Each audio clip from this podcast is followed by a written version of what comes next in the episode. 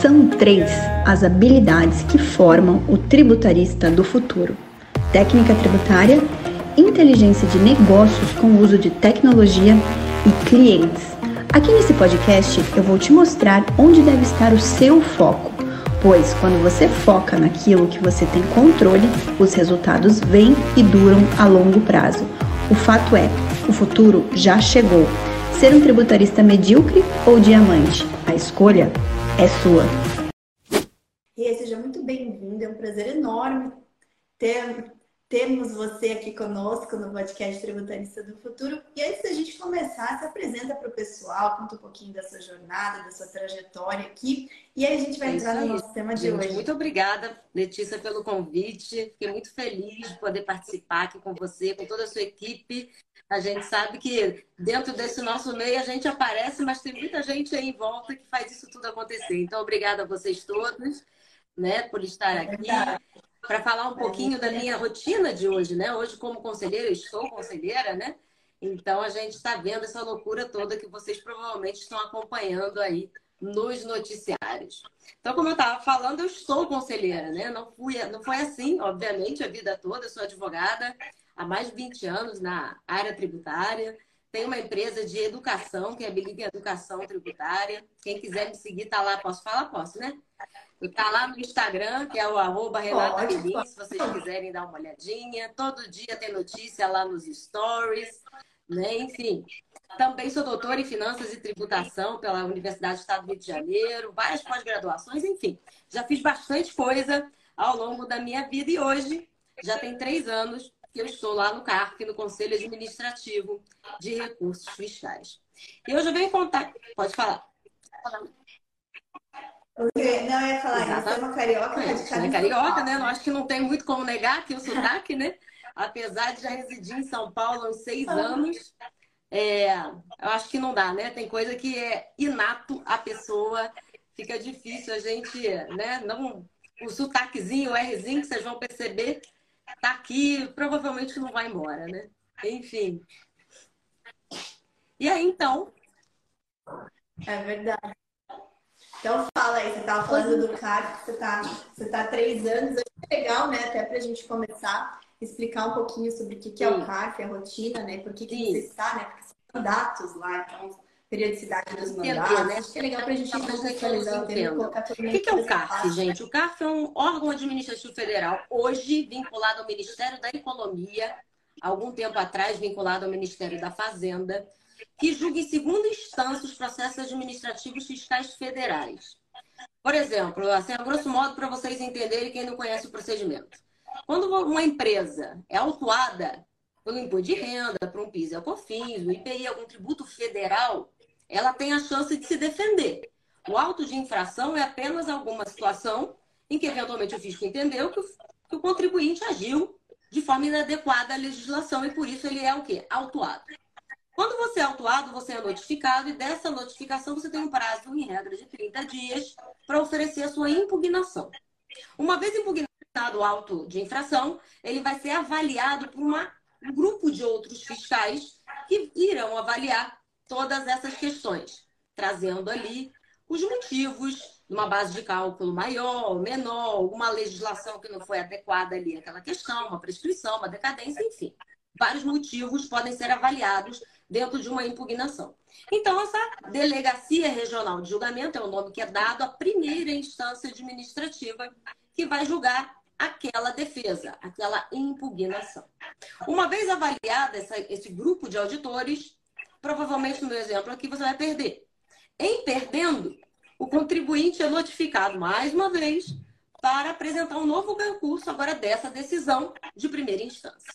Esse recurso é chamado recurso voluntário e quem avalia é o Conselho Administrativo de Recursos Fiscais. Por isso que eu falo que é o, é órgão de segunda instância administrativa. Ao chegar no CARF, o CARF ele é dividido em seções. Como são vários os tributos federais, não dá para avaliar tudo no mesmo lugar. Então, essas seções são especialistas em determinados temas. Por exemplo, a primeira sessão, ela julga imposto de renda da pessoa jurídica. A segunda sessão, você tem a pessoa física, você tem o Simples Nacional, as contribuições previdenciárias. E na terceira sessão, que acaba sendo a residual, você junta todo o resto. Que é o PIS, COFINS, aduaneiro, IPI, IOF e todo o resto que falta fica ali. Que, aliás, hoje eu me encontro na terceira sessão de julgamento. Uma vez o seu processo sendo dividido para o tributo que você levou à análise do CARF, dentro da cada sessão, cada sessão é tratada como é dividida em câmaras e cada câmara é dividida por turmas. E cada turma é composta por oito membros. Oito membros, quatro auditores da Receita Federal e quatro que são membros da coletividade. Hoje, como que se entra no CARF? Rapidamente explicando. Provavelmente alguma confederação indica o seu nome. É claro que passa por todo um processo de idoneidade, de conhecimento do tema, de comprovação, de participação e de análise desse tipo de tributo. E aí, então, vai a chancela de uma lista tríplice, no caso, para o ministro da Economia, o antigo, então, Paulo Guedes, que então fazia, dentro dessa lista tríplice, a escolha daquele conselheiro. E assim eu fui parar no CARF em janeiro de 2020, pouco antes da pandemia estourar. Que loucura, né? Enfim, pouco antes da pandemia estourar, lá eu estava, eu, eu defendi minha tese de doutorado, só me engano, no dia 10, e uns diazinhos antes, no dia 4, eu estava tomando posse. E uma curiosidade aqui, né? A minha tese de doutorado é sobre o planejamento tributário no CARF, pós a Operação Zelote. Mas quando eu resolvi escrever sobre isso, eu não fazia mais vaga ideia de que um dia eu iria compor o órgão, né? Então, acabei tendo uma análise bem profunda da jurisprudência do órgão e depois do livro, né? Hoje existe um livro sobre o assunto, né? Que é o produto né, da minha tese de doutorado, que trata exatamente sobre o planejamento fiscal dentro do CARF. Oh, que legal, já deixa aí, já deixa o nome do livro. É o planejamento tributário pós-zelotes, quando você avalia, então, os critérios objetivos, ou não, né? Que vão determinar se o seu planejamento tributário é válido ou não. Ah, legal. Só para o pessoal saber, fala um pouquinho o que foi a Operação Zelotes, a importância dela, né? Que foi. deu toda uma reviravolta, né? né? O Conselho Administrativo de Recursos Fiscais, ele é novo, teoricamente, né? O que a gente existia até então eram os conselhos de contribuintes. Pra vocês terem ideia, eu então é aquilo. Muitos aqui talvez não saibam exatamente o que é isso, mas eu vou te falar historicamente, rapidamente, o que significa. Essa segunda instância administrativa, né, que primeiro tem uma impugnação, um órgão aqui no meio do caminho que vai dizer quem tem razão, e o outro que vai dar chancela e não tem mais jeito depois dali. Ele nasce, mais ou menos, na década de 1924, 25, é antigo isso. aí não é um negócio novo para a nossa realidade.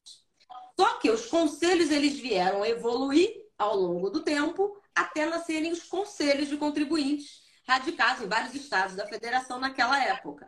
Muito bem. Em 2009, os conselhos eles são eliminados e nasce uma nova ordem, que é o Conselho Administrativo de Recursos Fiscais, com outro nome, muito parecido, a composição paritária, era muito parecido com o que hoje a gente já tem, só que aglutinou matéria, dividiu, mais, ou seja, ficou mais organizado. E nessa oportunidade, então, os conselheiros passaram a ser, eventualmente, é, a paridade do órgão, lembra que eu falei que era quatro da fazenda, quatro do contribuinte, mudou um pouquinho a forma de você ter o acesso, e aí então começou dessa forma. O que, que acontecia nessa oportunidade? Os conselheiros passavam pelo mesmo processo que eu falei para vocês anteriormente, só que eles não tinham salário. Era um cargo como se fosse um cargo é, para bono. Você ia lá, julgava o processo, não ganhava nada por isso. Talvez um prestígio, mas din-din mesmo não se tinha salário para essa finalidade. E muito bem, a coisa fluiu até que em 2014, junto com o mensalão, com aquelas outras questões todas que a gente viu acontecer no nosso país, teve um bracinho da Lava Jato que chamou-se Operações Zelote. O que é a Operação Zelote? É que investigava, ainda investiga, essa operação ainda não acabou, né, eventuais situações de corrupção dentro do órgão administrativo seja conselheiro do fisco, seja conselheiro do contribuinte, isso vale para as duas hipóteses, nada provado, então são suposições, de que eventualmente se vendiam votos para fazer com que determinados contribuintes saíssem vencedores naquela questão.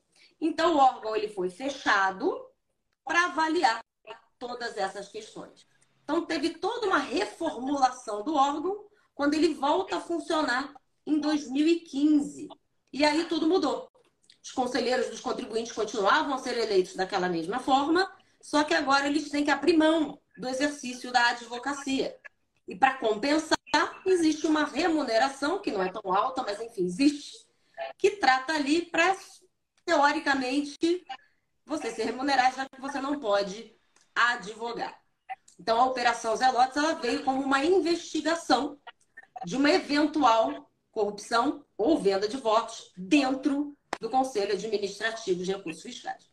Então, em 2015, muito mudou. Uma galera saiu, outras entraram, passam-se novos processos, é, a vistoria acaba sendo um pouco mais intensa, os critérios de escolha acabam sendo um pouco mais rigorosos, porque o órgão ele tem que ser liso, né, gente? Ele tem que ter uma lisura, porque afinal de contas eu não estou lá por causa de dinheiro.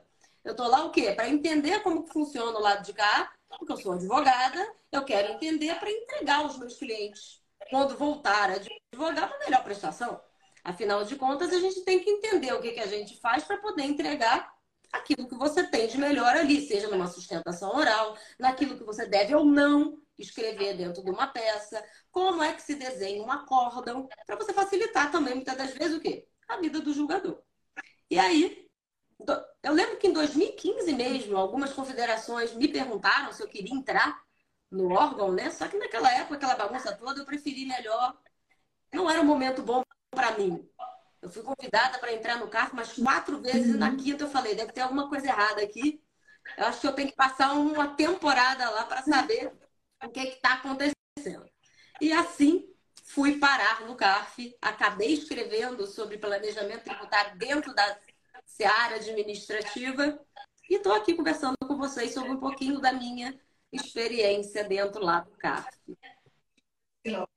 Olha, os mandatos lá no CARF, eles duram quanto tempo? Vamos lá. Eles podem ser renovados? Teoricamente, você entra para ficar no mandato de dois anos. É possível renovar por mais duas vezes. Então, você pode ficar lá seis anos. Então, a cada final de mandado tem uma avaliação. A confederação pode querer ou não indicar o seu nome de novo. Em sendo assim, renova. E assim, mais uma vez. Caso você venha ocupar nesse meio do caminho a vaga de vice-presidente, que dentro da Câmara, da turma, como eu falei para vocês, tem um presidente, que é um auditor.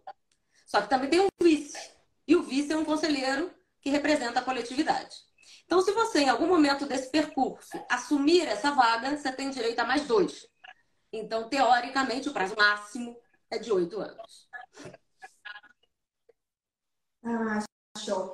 Então, agora já para a gente entrar no tema do voto de qualidade, até pegando esse gancho que você falou, né, de presidente é sempre é, alguém, um auditor fiscal, vice-presidente, alguém da coletividade, vamos falar um pouquinho para explicar para o pessoal o que, que é o famigerado voto de qualidade, né? Que a gente vai falar do fim dele, né? Então, para falar do fim do voto de qualidade... Na verdade, não é nem o fim, né? É o retorno. Vamos entender aqui como é que funciona essa questão. Então, como eu falei para vocês, ó, é o fim é, do fim que a gente é não sabe se a história né? acabou, né? Você tá no fim, que daqui a pouco vai ter outro fim, que daqui a pouco tem outro capítulo. Enfim, nada está resolvido na data de hoje. A gente tem muita insegurança e eu vou colocar aqui para vocês alguns pontos, até porque muita gente talvez advogue dentro da área administrativa, algumas sugestões para vocês eventualmente se portarem aí, caso estejam vivendo com seus clientes algo desse tipo. O que acontece, gente? Como o órgão tem oito jogadores, é comum que tenha tem um empate, concorda? São oito, dá quatro a quatro. E aí, quem ganhou? Então a gente tem esse problema. Na década de 90 é que o voto de qualidade nasceu. Então ele nasce na década de 90, mais precisamente em 1996. Depois ele veio enquadrar-se dentro do processo administrativo fiscal. Hoje ele está, hoje não, ele estava até então previsto no artigo 25, parágrafo 9 do decreto 70235, que é o decreto que regulamenta né, o procedimento administrativo, e anteriormente numa outra legislação que trata sobre esse tema. O que, que dizia, então? Que em caso de empate, o presidente da turma ele tem um voto duplo. Ele vota de novo para, afinal de contas, quem ganhou. Então, perceba que o presidente ele tem a opção de votar junto com o contribuinte e ele ganha, ou junto com a fazenda e o fisco ganha. Então, é uma opção. Então, em regra, o que vocês acham que acontece? Não é muito difícil de imaginar, né? Enfim. Em regra, em regra, quase vão pensar 95% dos casos. O desempate Para te dar um dado mais é, é, específico, analítico, lá na minha tese, que eu analisei de 2015 até mais ou menos 2000 e final de 2019, as jurisprudências, eu só analisei planejamento tributário, então muita coisa ficou de fora. Mas dentro das questões de planejamento tributário, 86% foram votos de qualidade pró-contribuinte, pró-fisco. Então, só ali, sei lá, 15%, vamos arredondar aqui, é que seriam a favor do contribuinte. Então, existe, mas não é uma realidade se a gente for colocar como regra. Então, era essa a realidade. Aí vamos imaginar que chegou lá em cima, deu empate, veio o presidente, voto com fisco, contribuinte perde. Uma vez transitada e julgada a decisão administrativa, você dela é notificado para apresentar o que se denomina de quê? Ação anulatória, se você quiser buscar a tutela jurisdicional para eventualmente continuar brigando na seara do, do Poder Judiciário. Então você ainda tem essa chance. Se você não fizer nada, em breve você tá, vai receber uma execução fiscal e aí o teu processo acaba sendo judiciário e não mais administrativo. Muito bem, assim a gente viveu. Quer falar alguma coisa? Não, pode falar. Um e assim a gente viveu até 2020. Quando então nasceu uma medida provisória para falar sobre a transação tributária e todo esse procedimento que, aliás, é muito bem-vindo na realidade administrativa tributária, né? Muitos contribuintes se valem disso. O poder público fica feliz porque recebe o dinheiro, o contribuinte fica quite, consegue a sua certidão e trabalha e fica numa boa. Então ele veio com esse objetivo. Precisado de depois converter em lei. Né? Exatamente. É a lei contribuinte legal que, uma vez convertida em lei, numa dessas ping-pong, né, vai para o Congresso, aí vai para o Senado vai para a Câmara, incluiu-se um artigo ali. E esse artigo, ele veio eliminar o voto de qualidade, que é esse voto que eu expliquei para vocês. Então, o que, que aconteceu? Se não tem mais voto de qualidade, tem o quê? Essa nova legislação, que posteriormente foi convertida em lei, diz que em caso de empate, ninguém vota de novo. Indúbio pro réu, indúbio pro contribuinte, e o contribuinte sairia vencedor. Exato. E quando a gente, até é legal, só para deixar o pessoal quando tem dentro de uma lei um artigo que na, não tem nada a ver com o objeto principal da lei, a gente chama o famoso artigo jabuti, né? O artigo... Então, esse foi o artigo, foi o artigo jabuti, né? Foi um dispositivo ali que foi inserido na lei do contribuinte legal para eliminar o voto de qualidade. E aí, depois disso, Sim. a gente teve algumas repercussões. Então, virou lei, né? Tivemos algumas repercussões. A gente teve repercussão que eu é legal você falar dentro do que, o que mudou isso dentro da, da sistemática de julgamento dentro, no CARF. E depois a gente fala que isso foi, né? Foi pra... de um processo. Julgamento, exato. Então, o que acontece? O contribuinte ficou feliz da vida, concorda? Porque agora ele ganha. No caso, se conseguir o um empate ali, ele vai ganhar. Só que o outro lado ficou triste, né? Como é tudo na vida, é assim, um ganha, outro perde. E teve um movimento muito grande. o lado estava ganhando mais. o jogo e, obviamente, jogo, né? enfim, coisas que não dá para agradar a todos, né? Então, sim, de fisco, que é a Associação dos Auditores Fiscais e também da Procuradoria, eles pleitearam, junto ao Supremo Tribunal Federal, a inconstitucionalidade dessa legislação. Justamente porque ela foi um jabuti o negócio começa para falar de transação. Um belo dia no frigir dos ovos, com pouca gente votando ali. Lembre que é uma lei ordinária. Você aprova uma lei ordinária com a maioria dos presentes e não do colegiado. Então é muito mais fácil você aprovar uma legislação ordinária do que provavelmente uma lei complementar ou mesmo, né, posteriormente, uma emenda constitucional. E foi exatamente nesse cenário que nasce a lei do contribuinte legal.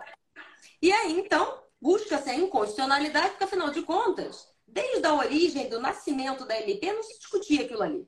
Aquilo foi incluído no meio do caminho, sem que tivesse vínculo com os motivos daquela medida provisória. Então, várias ADIs foram propostas para caçar esse dispositivo e voltar ao antigo voto de qualidade.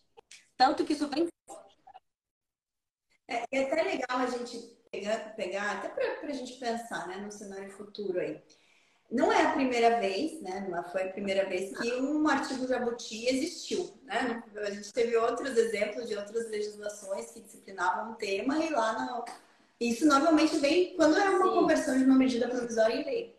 E, e isso acaba indo para o Supremo, né? Quando, quando tem alguma parte desfavorecida, em outras ocasiões a gente teve muitas vezes o contribuinte desfavorecido com os chamados artigos jabutis, e também, né, foi, foi, sempre é, acaba sendo objeto de, de adins, enfim, de, de judicialização e o Supremo acaba. Exato. acaba Só que nesse caso, o ministro relator dessas ADIs foi o ministro Marco Aurélio, que hoje não está mais lá.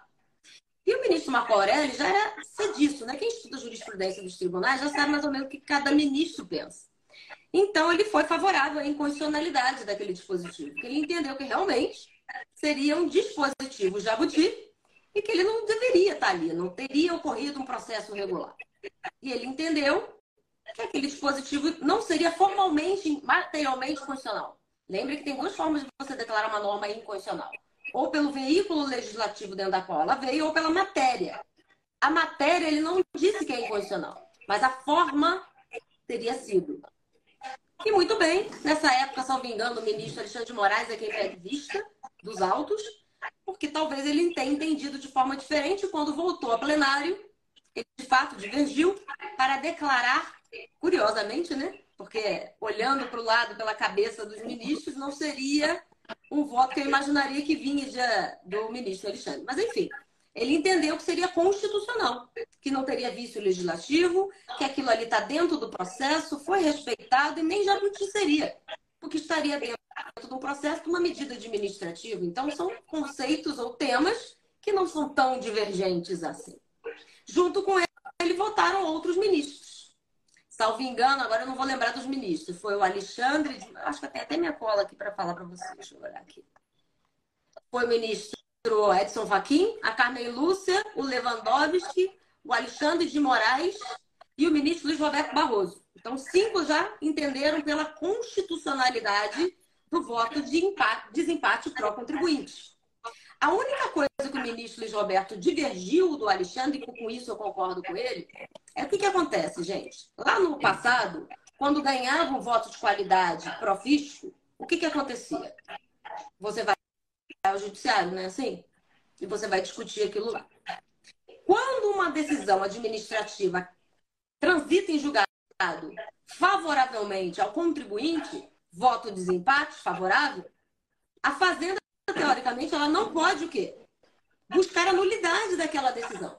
Porque como eu, fazenda, vou buscar a nulidade do órgão que prolatou aquela mesma decisão. Como é que a União vai processar a própria União? É um negócio que não cabe dentro da caixa.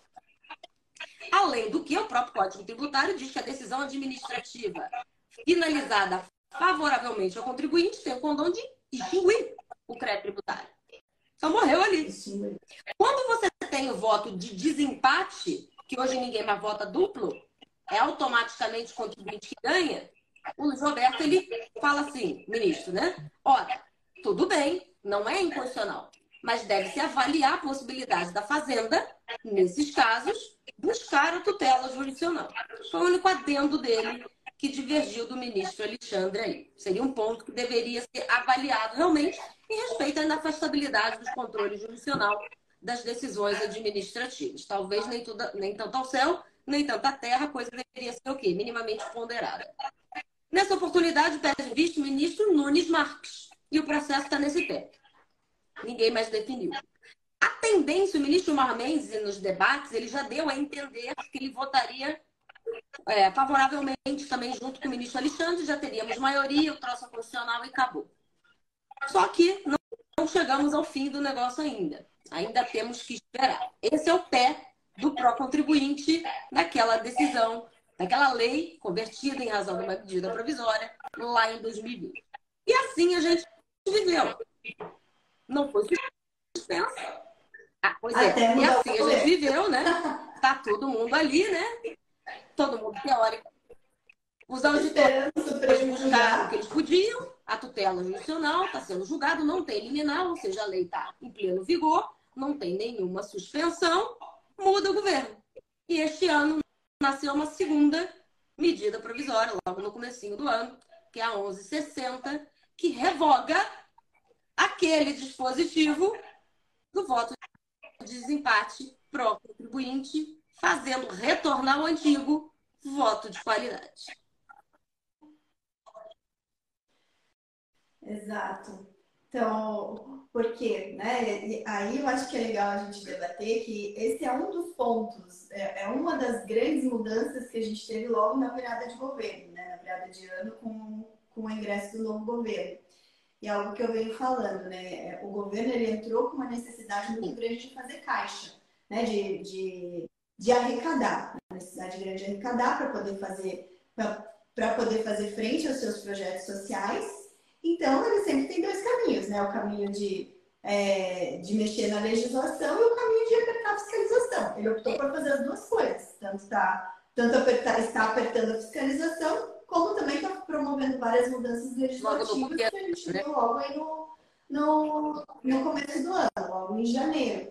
E uma delas é essa, porque entendeu, olha, então assim, a gente já viu que nesse período aí de dois anos em que é, não temos mais votos de qualidade, a tendência dentro do CAF foi de termos mais julgamentos favoráveis ao contribuinte. Sendo que nesses casos, por mais que o STF temos que avaliar né, se é possível nessas situações haver uma forma de equilíbrio para o governo buscar né, um respaldo judicial quando ele perca, isso também, né, no meu ponto de vista, por mais que a gente saiba que a própria Fazenda e a própria Procuradoria estão estudando, estão pensando em medidas, inclusive, de poder reverter essas decisões que foram favoráveis administrativas no, administrativamente no Poder Judiciário, mas, do meu ponto de vista, isso ainda precisaria de uma outra, um outro processo legislativo para mudar. O que está acontecendo aí né? é uma então, loucura, né? Eu acho que a gente nunca, acho que sei lá, desses vinte e tantos anos de advocacia, eu acho que eu nunca vi tanta loucura ao mesmo tempo na realidade tributária. É, acho que a gente já viveu bastante coisa. E eu falo, claro, loucuras tem ao longo do caminho, é claro que tem. Mas não tantas ao mesmo tempo. Ferindo, praticamente rasgando o texto constitucional numa série de coisas, né? Mas é rasgando mesmo. Aí eu vou colocar a minha opinião, pode ser que alguns não concordem, enfim. Porque se a gente tem uma não precisa, tá concordar, é colocar uma percepção para reflexão. E tudo bem. Então, na verdade, o que, que eu penso? A história do voto de desempate é uma opção do legislativo. Ok. Primeiro voto de qualidade, agora o voto de desempate. Como ele é um órgão fazendário, na minha opinião, é comum ser voto de qualidade para contribuinte, para fisco. Porque se tudo der errado, ainda tem todo um poder judiciário para você dele se valer. Então funcionava. Se você foi condenado em um milhão e acha que não deve, busca o judiciário e resolve o problema. Quantas decisões eu já vi revertendo decisões do CARF ou dos conselhos contribuintes dos estados ou dos municípios? Isso é comum, é natural. Porque às vezes num órgão desse tipo, o que, que acontece? É erro, não é erro. Na verdade, são questões interpretativas que são levadas dentro do órgão. E normalmente acaba sendo priorizada uma, uma interpretação mais literal. E é natural que seja assim. Se o auditor está lá. É porque o auditor não pode julgar. Nem pode. Mas que eu entendo um monte de coisa lá seja balela, eu tenho que respeitar o que está escrito ali. Eu posso até dizer, ó, nada obstante pense isso, isso e aquilo, hein? não posso ir de encontra. Quem vai dizer se é constitucional ou não, qual é a interpretação que prevalece ou não, a interpretação a gente ainda consegue, desde que não resvale numa eventual constitucionalidade. E como é interpretativo, pode ser que você convença. O próprio STJ muda de ideia, exclusão do ICM. Quantas decisões eu vi negativas dentro do cargo e hoje a gente sabe que pode. Então, vento que só para lá, venta cá. Isso pode acontecer o quê? Dos dois lados. Quando veio o voto pró-contribuinte, é claro que isso foi bom para a sociedade como um todo. Não estou dizendo que não foi. Realmente, vamos botar ali. Também não é desse jeito que o, que o fisco coloca, não, tá? Teve realmente uma, um decréscimo, teve, mas não foi desse tamanho todo. E a mídia é muito manipuladora também. Não é questão de perder porque antigamente o contribuinte também perdia e ia ao judiciário. Então o vento que só para lá, vem para cá. Vamos fazer o quê? Um equilíbrio aí no discurso, a gente tem que ser coerente com o que a gente fala. Então, calma. Perdi lá, perdi agora. E se você for colocar estatisticamente, tanto. Se você olhar nas estatísticas do próprio CARF, que são públicas, qualquer um pode seguir, não foi assim tremendo, o contribuinte saiu ganhando de lambuja 90% como era antigamente. Não, isso não é assim. Então, vem, né, vamos gerar aqui um equilíbrio, porque as coisas que a gente escuta nem sempre é aquilo que de fato acontece. Então, não é bem assim que a coisa se processa. Mas, como eu falei, ela é uma escolha do legislador. E o legislador resolveu o quê? Mudar de ideia e mudar esse voto de empate. Pode ser que você concorde ou não com ele, eu recebo muitas críticas de próprios contribuintes que não são empresários, dizendo tem mais é que pagar tributo mesmo, é aquela história. Nem sempre a coletividade pensa da mesma forma. Há quem entenda que o empresário tem que mais é pagar tributo mesmo e tudo bem. Só que a pessoa esquece que ela paga mais tributo do que o empresário, porque é tudo dentro do preço do produto que ela compra. E não se tem, às Exato. vezes, essa transparência de que 90%, 90% não, 50% de tudo que você compra, praticamente é tributo indireto que está ali. Então você paga tributo sim, é isento do imposto de renda, mas está pagando tributo e nem sabe que paga mais do que muita gente por aí. Então fica aquele negócio que o empresário é ladrão, fica criando ferramentas erradas, não é assim, porque você olha a lei, você não faz nada que a lei não te proíba, por que, que você não pode fazer? Enquanto não tem nenhuma norma que me proíba, por que, que né? Percebe? Coloca-se num discurso de que o empresário é ladrão, não quer pagar tributo, fica sonegando. Não é assim. Existe sim uma clara diferença entre sonegação e planejamento tributário, que é o que eu falo exatamente no livro. Boas, boas, metade do livro é quase sobre isso, é comportamento também, é questão comportamental. Não é só a lei. Eu não sou obrigada a escolher a pior forma para me gerar maior carga existe. E dentro da lei, se eu não estou abusando, se eu não estou fazendo nada fora do contexto, não estou simulando, por que eu não posso fazer? Eu tenho que escolher a pior forma? Não é assim. Então, calma, que as coisas também não são da forma como se coloca. Né? De uma forma tão que o empresário, coitado, pareceu que agora é ladrão antes de uma sentença dizendo que é. Ou o próprio conselheiro, vocês estão vendo aí, vocês que são da área certamente sabem que não é assim. Mas a coletividade às vezes não acha, porque se você olhar, hoje mesmo saiu uma decisão no site do Sindifisco, praticamente chamando os conselheiros que lá então de corrupto. Então, da onde que tirou? Onde que está a prova? Então, aquele que não conhece o sistema vai achar que tem ali. Existe uma operação, inclusive, para avaliar e ninguém até hoje foi condenado por conta disso. Seja o lado A e seja o lado B. E ainda te digo mais. Ano passado, não sei se vocês acompanharam, que teve uma, um braço da Zelotes que teve uma pessoa que teve a casa dela sendo chancelada pela Receita Federal, é, pela, pela Polícia Federal, né? Buscando informações. E todo mundo achou que era conselheiro do contribuinte. Não era, ninguém foi olhar. Era conselheiro do fisco e era da Operação Zelotes. Então, calma aí. Vamos entender e vamos avaliar os fatos para ninguém ser enganado com mídia sensacionalista ou para onde o governo quer que você olhe sem olhar para a realidade dos fatos. Então a gente tem que tomar muito cuidado com aquilo que a gente lê, o tipo de informação e nada é verdade absoluta. Vá buscar a verdade dos fatos. É, é bem importante o que você está falando, para a gente não ser facilmente manipulado, né? É, é, importante que sempre uma notícia ela não seja olhada de uma forma individualizada, né? Busque outras do mesmo assunto, busque entender, ter uma compreensão para que você se forme a sua própria opinião, a sua própria conclusão. Né? É importante para tudo. Para tudo. Inclusive para a gente está falando disso, mas para qualquer coisa que você venha ler. Tem que ter ali um pouquinho da crítica, né? A gente é o único servido pensante. Você não vai usar a única coisa que só você tem. Né? E aceitar como verdade absoluta qualquer coisa. Inclusive o que eu estou te dizendo, você não tem que aceitar tudo que eu estou dizendo. Então, quer dizer, você tem que ter aquela visão crítica daquilo que é colocado e formar a sua própria convicção. Pode ser igual do A, igual do B, formar uma C. E não tem problema. Desde que você fundamente as razões daquilo que você pensa. Tá tudo bem. E com base na constitucionalidade do voto de qualidade antigo, ele é constitucional. O pró-empate não me parece inconstitucional também. A questão é qual é a escolha do legislador num caso como esse? Independente se vai aumentar, se vai diminuir a arrecadação, que isso aí é a consequência da escolha. Se o legislador lá atrás ele resolveu escolher uma outra formatação, ele pode mudar de ideia? Claro que pode, gente. Mas é o Congresso Nacional. Desde que ele respeite o processo legislativo correspondente, ele pode. Também me orientou na minha tese foi o professor Marcos Lívio Gomes e o professor Sérgio André Rocha, e a gente conversa muito sobre isso. E a gente tem aí, eu concordo até com o Sérgio, que como é uma política legislativa, faz sentido o voto pró de desempate ser do presidente, porque é um órgão fazendário. É natural, sempre foi assim, a maioria dos países é assim. E tudo bem. Você tem todo um poder judiciário, não, é, não morreu ali. Você tem um judiciário para te defender. Então, o que estava sendo certo, talvez não deveria nem tido sido alterado. O que eu não concordo é, tudo bem, mudou, ótimo, a gente ficou feliz, eu também, né? Porque afinal de contas, embora conselheira hoje, voltarei a advogar em breve. Mas o que, que acontece? Para mudar, tem que ser a vontade do povo. E o povo é representado por quem? Pelo poder legislativo hoje, Congresso Nacional. Se a gente elege não bem ou mal, né?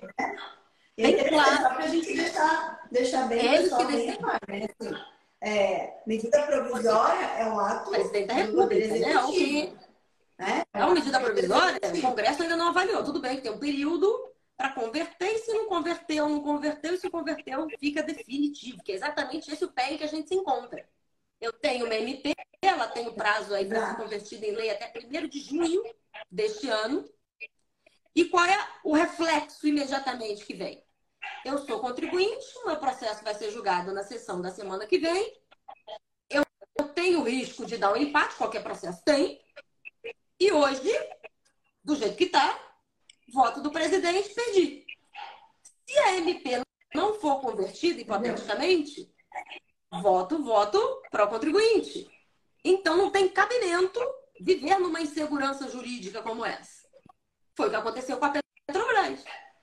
A Petrobras, logo no comecinho, ela teve um processo na primeira sessão e os advogados buscaram né, a suspensão desse dispositivo por razões de segurança jurídica, e eu não sei se foi questão política ou se foi realmente o entendimento do magistrado, eles não conseguiram obter eliminar. Porque muita coisa está em jogo ali. A gente não pode fingir, gente. É, ninguém aqui pode ser ingênuo achando que só o direito que é lindo maravilhoso. Não. Existe uma questão aqui embaixo que é a conta pública, são os valores discutidos, são as pessoas que estão ali analisadas. Isso, parcialmente ou não, a vida como ela é, isso é levado em conta. Eu não sei se mais. Você tem aspectos tem políticos como. e econômicos que Então, claro que tem argumento para suspender e tem argumento para não suspender. Nesse caso, não foi suspenso. Legal. Só que outros contribuintes, por outro lado, o quê? Conseguiram a suspensão. Então, alguns tiveram seu processo retirado de pauta, e outros foram julgados, como foi o caso da Petrobras, que por voto de qualidade perdeu.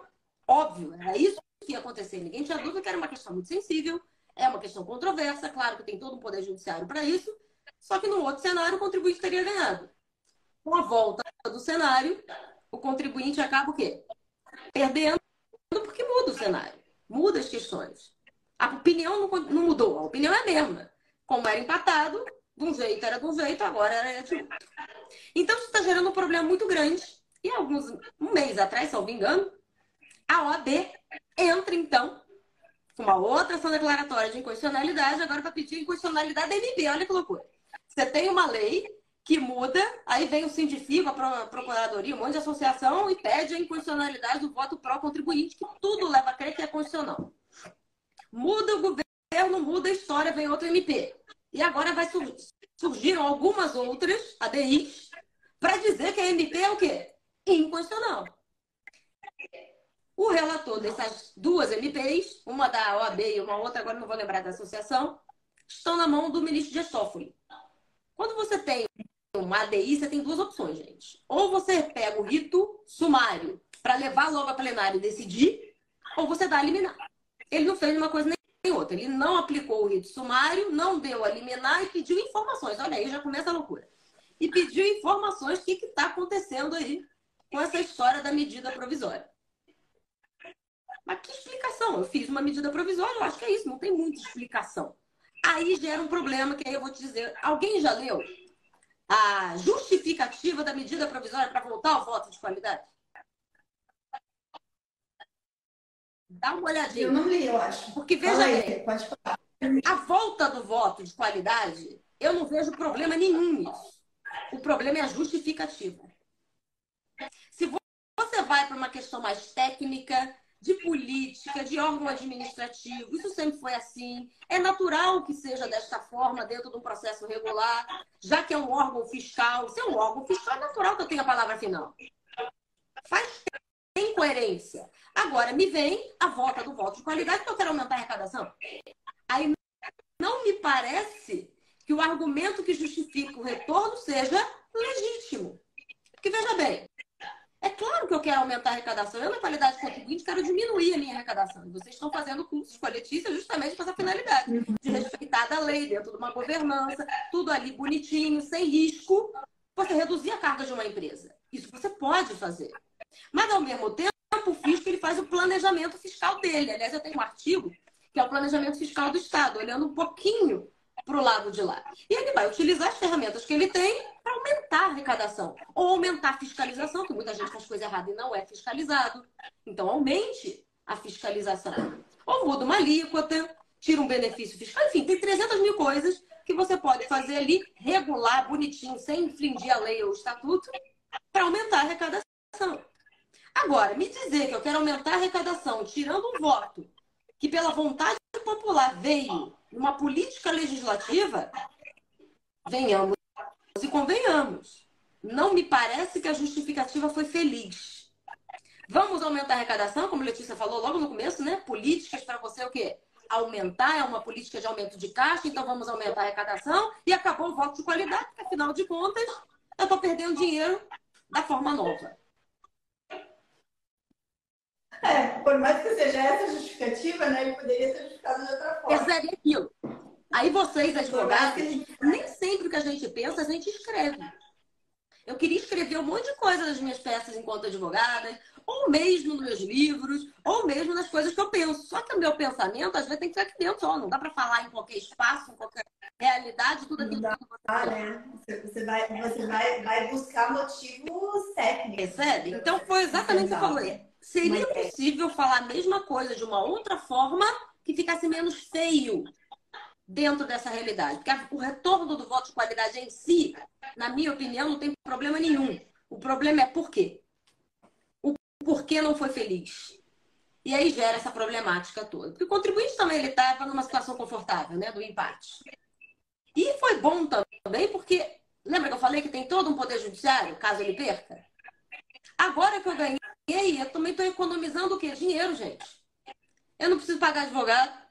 Eu não preciso garantir o juízo numa execução fiscal. Eu não preciso garantir para eventualmente evitar a execução fiscal numa eventual depósito judicial ou parcelar mesmo se você achar que tem que pagar. Então, é claro que tem problemas, sim, para o contribuinte se muda a estratégia, porque hoje ele economiza com o processo. Hoje, se ele perde ele tem de novo, mas não sei quantos anos, segundo o CNJ, mais ou menos aí oito anos para um processo judicial acabar. E se você tem uma carta de fiança, um seguro, pensa no tamanho do, do problema que esse empresário ganhou para si. Isso é claro, gente. A gente tem que colocar no papel também. A menos que o direito seja muito bom e venha ganhar uma liminar, eventualmente, que venha suspender a exigibilidade. Enfim, mil coisas podem acontecer. Então, é claro, o contribuinte ficou bem chateado com isso. Mas em Lógico. Não, assim, eu acho que ainda pegando, voltando até aos absurdos do que estão acontecendo, é, o que denota um pouquinho desse, desse é, desespero tá do governo, do meu ponto de vista, né? Desespero do governo, pressão em relação aos poderes, mas aí depois, nesse meio tempo, né, entre, entre a lei do contribuinte legal e a MP 1160, em que algumas empresas tiveram os seus casos julgados é, de forma favorável pela ausência do voto de qualidade, ou seja, pelo, pelo empate que ele foi favorável, agora o governo está justamente fazendo o quê? Tentando achar argumentos para poder levar essas decisões para o judiciário. Então ele está tentando de Pronto. qualquer forma. Exato. Né? Em sendo condicional, foi até o que o ministro Gilberto ele fala no voto dele, ele é bem ponderado nesse ponto, nem sempre eu concordo com o ministro, mas enfim, realmente, agora transitou. Tudo bem que foi uma política legislativa. Não seria razoável deixar a Fazenda busque somente nessas hipóteses, assim como o contribuinte teria direito no caso de um voto de qualidade? Talvez seja um equilíbrio ali. Mas o processo não foi julgado e tudo leva a crer que não ia poder mais. Porque tem outros dispositivos que talvez infringiriam essa possibilidade com uma extensão do próprio crédito tributário, trazido pelo Código Tributário Nacional, que teria que ser alterado nessa situação. Então, não é tão simples assim como a gente pinta, mesmo mantendo. É, mas eu sei quem é que está defendendo, eu acho que. Eu não sei, alguém dentro da PGFN falou que não, tem argumentos para a gente ir Na minha Poder Judiciário. opinião, eu não É, consigo então, é encontrar argumento para isso. Sim, sabe? É claro que eles estão na função deles, né? Cada um encontra a sua, mas não tem argumento jurídico nem tampouco constitucional para esse fim. O Código Tributário é muito, muito claro. A decisão administrativa favorável ao contribuinte transitada em julgado extingue o crédito tributário. Ponto. Como é que eu vou levar uma decisão extinta ao abrigo da própria União, processando ela própria, quando o troço está extinto? Não tem cabimento, na minha opinião, da forma como é desenhado hoje, permitir que ela leve ao judiciário essas questões. Mas como a gente está vivendo momentos esquisitos no Supremo, no STJ, STJ mesmo, ou mesmo no nosso Poder Executivo, nada eu duvido hoje em dia. Sabe? Eu não duvido de mais nada. Exato. É isso que a gente tem que ficar. Por isso que é importante eu falo, pessoal, né? Estudem e pensem em todas as nossas situações de problemáticas tributárias como oportunidades. Para quem está atuando a favor dos contribuintes, olhar tudo como oportunidades, né? Oportunidade justamente para quê? É para colocar a casa do teu cliente em ordem, né? evitar ao máximo situações que vão gerar um contencioso desse, dessa, dessa situação. Claro que a gente vê as grandes discussões do CARF e são discussões que, que advêm de planejamentos tributários estruturados, né? Que levam ali a, a própria a própria discussão em si se aquele planejamento tributário foi válido ou não, né? São, são Tudo as bem. situações mais emblemáticas. tem toda a questão do abuso. Internacionais, de ágil. E aí são, são discussões ali que é, acho que na hora que as empresas estão decidindo se vão ou se não vão adotar um planejamento tributário, é aquela coisa, existem fortes argumentos, for- fortes fundamentos que levam a elas a falar que, né, a, entender que é uma operação legítima. E depois vem o fisco que tem um outro entendimento e gera um contencioso. É, agora existem várias, várias situações, vamos pensar, a gente está falando dos grandes julgamentos, mas os grandes julgamentos representam em Nada. termos quantitativos, em, em termos quantitativos são poucos, claro que em termos qualitativos eles são muito representativos. Mas vamos pensar na massa aqui, né, dos nossos clientes, ou no dia a dia, ninguém Pronto, está todo dia advogando é exatamente isso. pra uma É um né? A gente está advogando ali para pequena empresa, para média empresa, até, né, pode ser até uma empresa que está indo de média para grande, mas vamos pensar, a grande maioria da, da- dos tributaristas, eles estão ali, né, ou dos consultores tributários, eles estão assessorando, estão prestando consultoria, estão que não- auxiliando. Não estão dentro dessa realidade Então, que de uma empresa veículo no ágil. O cara não vai fazer isso. Não está nesse nível discussão. Exato, a gente não entra no nível de complexidade tão grande assim. Mas o, o ponto que eu quero chegar é que para a gente, pra, pensando assim na, na maior parte dos tributaristas, olhem essas situações como argumentos para vocês levarem para os clientes de vocês, para eles reforçarem os próprios compliance, para evitar situações de contencioso. É porque eu- muita coisa que vai para cá, muita coisa que vai é de, de desconhecimento do empresário, de má fé do empresário, de falta de organização do empresário. E são coisas que a gente consegue auxiliar. E a gente consegue amenizar esse risco para evitar né, situações de contencioso. Então, acho que aí, pra, se a gente for pensar numa lição né, de toda essa loucura que a gente está vivendo, é, não vou nem entrar na situação da quebra da coisa julgada, mas isso também é uma outra loucura, né? Mas é, é, o voto do CAF, quebra da coisa julgada, enfim, são situações que denotam para nós que, olha, vamos, vamos reforçar a parte constitutiva, né? vamos aprimorar, vamos aprimorar compliance, vamos aprimorar a governança. De coisa. Porque tem coisa que o empresário faz errado mesmo. tá- Se sai. Mas não é que o CAF é ruim, é o voto de qualidade ou por empate. Se tá errado, tá errado. De repente até a maioria. Nem vai entrar no empate. Tem coisa que é muito óbvia. E é esse. Nunca tá aí. É, tem coisa As coisas mais complexas estão no titico lá que você falou. Em quantidade é muito pouco. Embora os valores, obviamente, sejam vultosos. Então não dá para colocar na mesma caixa todo mundo.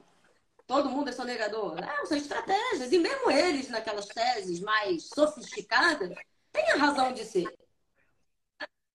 Tem. Mas Quem vai fazer um né? negócio milionário para dever mais não sei quantos milhões amanhã sem ter tido? Ainda mais esse tipo de empresa, né? Que é assessorado por Big Four, por escritório de maior nome aí no mercado e por aí vai. Então, eu não consigo entender que estão fazendo assim, ah, hoje eu acordei e vou pensar. Não, não é assim. Tem todo um conselho, né? Os conselhos das empresas que vão avalizar ou não o risco. Então, calma, né? A coisa não é tão dessa forma como as pessoas acabam pintando. Mas o que me causa mais.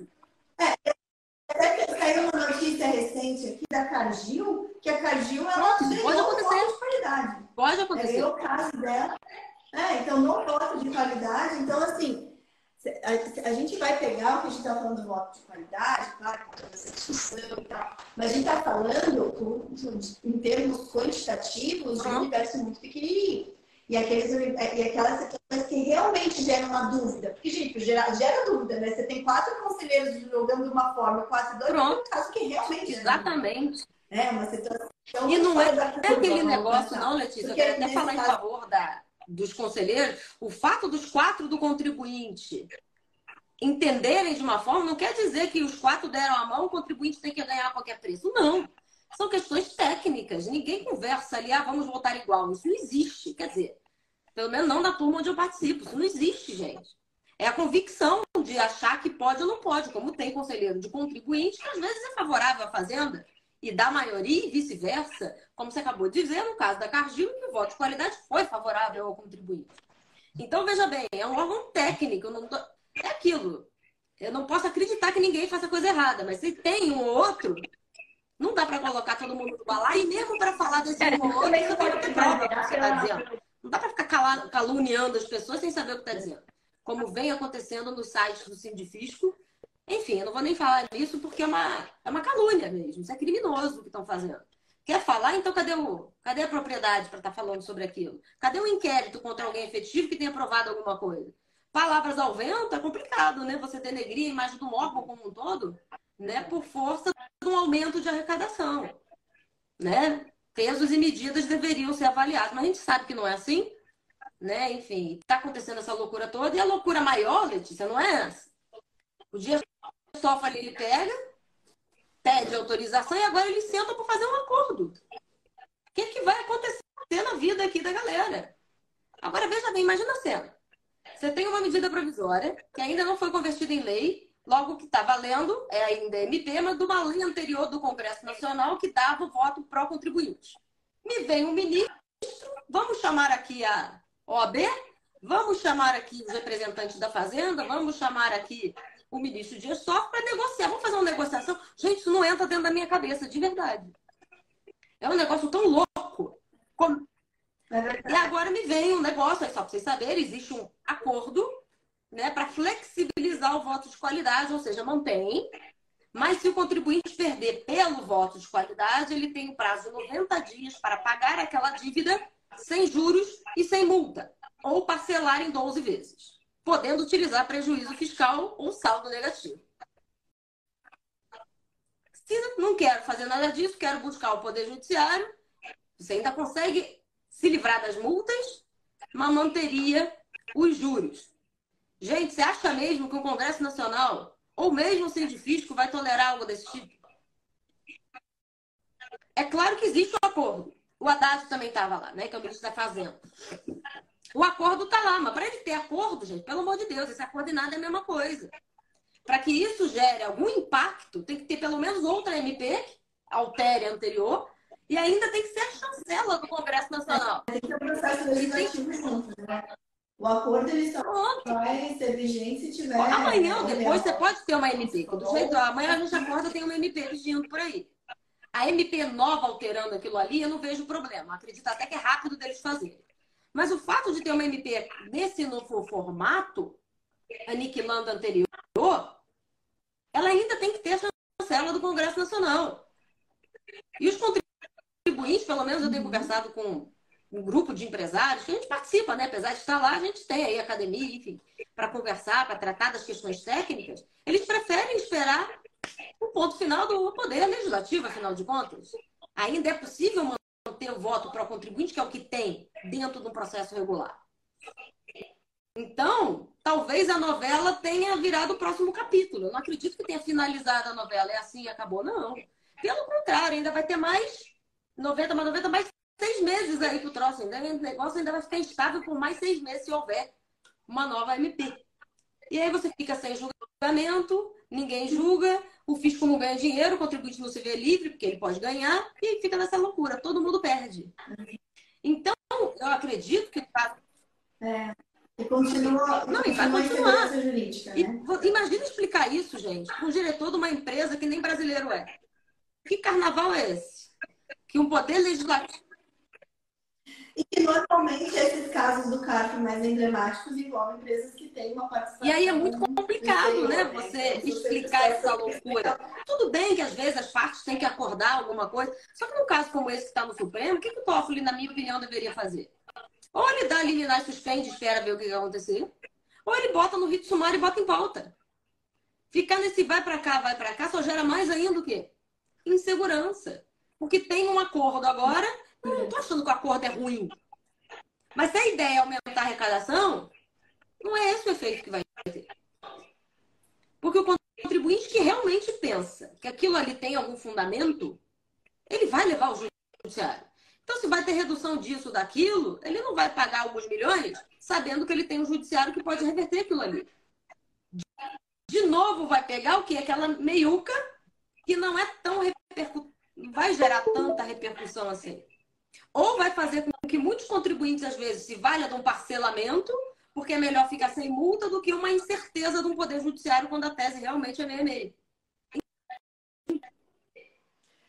É, e também eu não sei, mas eu acho que esse fato da OAB já estar tá negociando, tal, Haddad e tal, os ministros do Supremo, eles, eu acho que eles também já estão pensando na possibilidade, o próprio Supremo está pensando na possibilidade, né, pensando nessa configuração do Supremo que está votando mais mais pró-arrecadação, vamos dizer assim, é, de julgar inconstitucional o artigo da, da, da lei do contribuinte fiscal e não modular os efeitos, né? Então, fazer que de é lá para cá aquele artigo foi inconstitucional e, to, e derrubar todos Eu não acho, é, ainda tem essa. Eu acho que é mais esse Bem falado, porque tem lá, né? Tudo indica que é constitucional, mas pode ser que seja constitucional dali para frente, não seja. E aí você perde tudo enfim, é muita loucura. É muita loucura. Então, eu até acho que a OAB, minha visão é que a OAB está se antecipando a isso. Vai que, né? Tá tudo tão doido. Vai que. Porque também tem um reflexo muito. Olha, eu fico preocupada, a gente como advogado, essa loucura do STF. imagina assim, um advogado que, que, que, defendeu a empresa, que ganhou no voto de qualidade, quer dizer, que ganhou no, no, empate, no, no empate, no empate favorável, Pronto. Aliás, até tem aí, acho que as procuradorias que também têm ali os honorários deles e dos advogados já se manifestaram sobre esse acordo. Porque realmente você tem os honorários. Eu fico pensando, é, a gente como advogado tem um impacto. Aí vamos pensar que da loucurada o STF julga constitucional, ou julga inconstitucional a, o fim do voto de qualidade não mudou os efeitos, falar inconstitucional, então nunca existiu. Então, todos os julgamentos lá de 2020 até agora que deram empate e foram para o contribuinte, eles vão, eles vão, vão ter que ser anulados, vão ter que ser refeitos. Só que os advogados já receberam honorários, vai ficar uma, vai ficar uma Eu não acredito aquilo, né? Eu ainda tenho fé, eu tenho esperança de que caso haja esse tipo de coisa, vai ter para frente para preservar o para trás. Mas depois da quebra da coisa julgada, aquela coisa toda, eu já não acredito em mais nada. Pois é, eu acho que é por, por conta disso, por conta da quebra da coisa julgada, que não mudou a loucura. Então ficou todo mundo, ficou todo mundo nesse, nessa loucura, nesse caos. Porque a, é, esse efeito é, da, da quebra da coisa julgada sem modular os efeitos, é isso que eu falei para os advogados que foram beneficiados. Muito. Quem que não ganhou? Quantas teses que não ganhou e que depois mudou? E, e foi, e, imagina, a gente recebeu claro, uma de forma legítima, legítima, recebeu um é isso. é isso, concordo e... com você. Oi? A gente recebeu, e daí? Daqui a pouco o nosso cliente lá que foi beneficiado, pagou os honorários, vai ter que pagar para o fisco. Né? Todo esse período que ele não pagou, você acha que eles não vão atrás, né? não, não vão querer que, pelo menos levar uma discussão? É, é um negócio Não bem, é tão bem simples assim, né? Num caso desse do voto de qualidade, caso ele seja declarado constitucional, que seja pelo menos dali para frente, para preservar esse período de dois anos até janeiro desse ano. Porque tudo leva a crer aquilo, né? Ainda faltam cinco ministros para votar, naquele caso. Por mais que a gente já tenha cinco, mentira, faltam quatro. Cinco já votaram favoravelmente, né? Que é constitucional. Só o ministro Marco Aurélio que está que nem está mais lá e agora não pode mudar o voto também o Alexandre que o suceder. Então vai continuar aquele voto desfavorável. Então, ao que parece, alguns ministros já estão meio que é constitucional. Então, teoricamente, vamos imaginar que ganhe. É constitucional. Ali não tem por que modular o efeito da decisão num caso como aquele. Beleza, resolveu. Então, se aí é que tá, se lá resolver assim, pelo menos eu, eu fico feliz durante esse tempo de vigência. Agora, pode ser que venha essa primeiro. Você está me ouvindo? Está me ouvindo?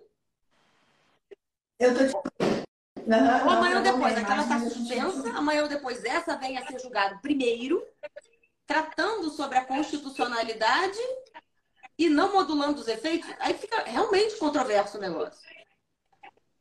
Ou pelo menos constitucional desde a sua publicação em janeiro, preservando as questões anteriores, porque também não dá para eu represtinar uma MP que nem existia no tempo. Ah, sim. Então, aí, aí, aí realmente aí a gente se muda, eu mudo de profissão porque não tem condições. Aí realmente não dá. É, aí todo mundo, todo mundo sai do Brasil, né? E uma eventual modulação naquela anterior pela constitucionalidade não dá para ser constitucional desde hoje. Porque nem acabou o processo ainda e a gente já tem uma MP dizendo que não existe mais. Então é razoável não ter modulação para preservar aquele período em que ficou em vigor, caso a MP venha a ser declarada constitucional com o retorno do voto de qualidade. Mas isso são só especulações, né? Ah, agora, agora a gente não tem como saber, né? A nossa bola de cristal não, tem. esse, Seria razoável. esse poder, mas tem cenários, né? Acho que a gente tá, é, acho que a gente está aqui para debater cenários né, e possibilidades. Mas, ó, muito, muito obrigada. Tem alguma coisa que você queira deixar aí de, de recomendação final, né, no, nesse cenário? Pra, a, a ideia aqui, por mais que a gente, né, nós que estamos na área, a gente vai debater né? A gente gosta de debater, a gente traz problemáticas, mas, mas é aquela coisa, né? São, são situações pontuais dentro desse nosso universo tributário que, no meu ponto de vista, reforçam muito a importância das empresas investirem em mas isso aí é fundamental. Né? Foi o tempo que só uma açãozinha é, aqui outra ali resolvia o problema. Alguns querem só pagar incêndio. Tem empresário que é assim. E tudo bem. Agora, aquele que está minimamente resguardado para o futuro, o ideal é fazer uma DUI, saber o que está acontecendo. Até se ele estiver fazendo errado, tudo bem, ninguém está aqui para fazer juízo de valor. Mas sabe que está errado, que pode acontecer isso, isso e isso. Está sabendo? Tudo bem. Ou se não, buscar alternativa para consertar antes de uma eventual fiscalização, numa denúncia espontânea, reduzindo o custo, fazendo uma transação. Tem N coisa. Exato. É, como a gente tem muitos instrumentos, né? O tributário oferece muitos instrumentos para poder fazer gestão de passivo, para poder amenizar a carga tributária, para poder fazer redução de risco. A gente tem diversos instrumentos, acho que esse, é, mesmo dentro né, desse, desse cenário mais caótico que a gente está vivenciando, mesmo assim, o a todo, não só esse períodozinho que a gente já viu algumas oportunidades novas, mas ao longo, né? No curso lá de tese e oportunidades, que vai abrir a quarta turma daqui a pouco de novo, eu mapeei pelo menos 40, só no contencioso. E isso são os insights que eu tenho. Que você não precisa. Às vezes a porta de entrada para aquele que está começando, que não tem tanta, tanto cliente, às vezes é isso mesmo, é identificar uma tese e tentar prospectar ativamente as empresas. Quando você já tenham alguma intimidade, sabe que ela é do lucro real, sabe que ela é do lucro presumido, você já pode ativamente também falar, olha só, já fez isso, já fez isso, já fez aquilo. Porque depois que julga e modula, você não tem mais o que fazer. Então, o advogado, ele também tem, não é esperar o cliente vir. Amém se ele está vindo para você, mas enfim, você tem que buscar na tua base o que, que você ainda pode fazer para auxiliar. Ou parceria com contabilidade, tem tanta coisa bacana para fazer, para você gerenciar, que eu costumo dizer que só não trabalha quem não quer, porque oportunidade tem. O tempo todo. Em várias bases, desde é o Simples Nacional até a Petrobras. Trazendo do grandão para o pequenininho. Eu estava estudando agora de manhã outro, outro assunto, né? Não tem nada a ver com a qualidade, mas pegando esse gancho que você está falando das oportunidades. Estava estudando só o imbróglio ali da, da lei complementar 192 para 109, que depois foi mudado pela 194, e daí teve uma medida provisória no meio. Falei, gente, depois, agora teve uma outra medida provisória. Falei, gente, só isso aqui. Pronto, e tem. Eu já algumas coisas e que tem. fazer aqui. Que você pode trazer. Até né? a antiga tuxa tuxa, né? Que era um negócio que teoricamente todo mundo conhece, quem trabalha com isso. Você já ressuscitou uma subtese dali que pode ser boa ou não, depois do voto do ministro Fux, enfim. Então, oportunidade tem. É só você saber mapear e desenvolver as suas habilidades, enfim. Hoje eu tenho 22 anos de atividade. É claro que hoje eu tenho uma facilidade, mas há 20 anos atrás eu não tinha. Então, é sempre buscar ali estratégias e mecanismos de você buscar, né? Até aquilo que a gente não sabe, que técnica é obrigação. Às vezes a gente tem a técnica, mas não sabe vender ou não sabe prospectar, ou se una com quem sabe aquilo que você não sabe. Você saber tudo, né? E se e chegar até algum lugar. Isso é uma grande defensora das parcerias, né? Porque a gente não, eu... até a gente, né? não, a gente sabe alguma coisa pela vivência de muito tempo. Eu preciso das minhas parcerias também até hoje, né? Porque é uma coisa que e eu pronto. não sou tão boa, sei que tem outras pessoas Exatamente. que são. É isso. Te agradecer mais uma vez pelo convite. Gente, deixa eu até. É, eu vou até falar para quem é meu aluno, a Rê vai estar com a gente no nosso curso intensivo de processo tributário. Rê, obrigada por ter aceitado o convite de ser uma das professoras. Ela vai estar ensinando vocês sobre toda essa parte processual dentro do CARF, então, todos os detalhes, né? Vai abrir muito mais detalhes do que a gente falou hoje, que já foi riquíssimo, mas vai trazer muito mais detalhes, uma aula mesmo. Tá? Então, quem é meu aluno, né, fique aí antenado. Já, o, o curso vai acontecer na semana. Para quem está vendo ao vivo, na semana que vem, né? Para quem não está vendo ao vivo, ele começa. Deixa eu só ver que a data é do dia 27, eu acho. Deixa eu só ver aqui. Do dia 28 de fevereiro ao dia 3 de março, tá? Mas mesmo quem os alunos não consigam ver ao vivo, vai ficar gravado na plataforma, vai estar disponibilizado para vocês. Então, vocês vão, ter, vão poder degustar um pouquinho mais da Renata Bilim lá no curso. E a Rê também vai estar com a gente. É em junho, né? Ou é julho? Agora não, né, Rê? Julho. É em junho. Isso. Um, um, dois, três de junho, mês seis, em São Paulo. Então, se vocês também quiserem ter a oportunidade de aprender mais com a Renata Bilim, é, estejam conosco lá no nosso evento presencial, dia 1, 2 e 3 de junho. A gente deixa sempre na descrição do vídeo ali o link para quem quiser saber mais sobre o evento. Pra, e quanto antes vocês adquirirem claro. os ingressos, mais barato vocês pagam, né? Porque são lotes e os lotes estão virando aí a cada mês. Mas é um muito bom ter você aqui nesse nosso episódio do podcast. Ah, vamos. E a gente vai repetir. Com certeza, espero encontrá-los vocês ou no curso na próxima semana, ou quem sabe aqui no evento. Seria um prazer conhecer vocês todos pessoalmente. Muito obrigada de novo por tudo.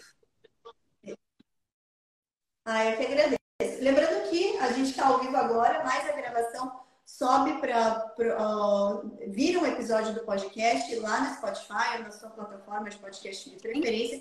Então não se esqueçam de se inscrever no podcast. A gente também tem uma playlist específica do podcast lá no canal do YouTube do BPT Educação. Então também marquem lá para vocês acompanharem a playlist. Tem mais de 100 episódios, só conteúdo de qualidade. E estamos ao vivo sempre na sexta-feira às 13 horas para quem quiser acompanhar com a gente aqui os episódios ao vivo. Rê, muito obrigada. Foi um prazer ter você aqui com a gente. Exatamente. A gente se vê na semana que vem, Obrigada né? mais uma vez.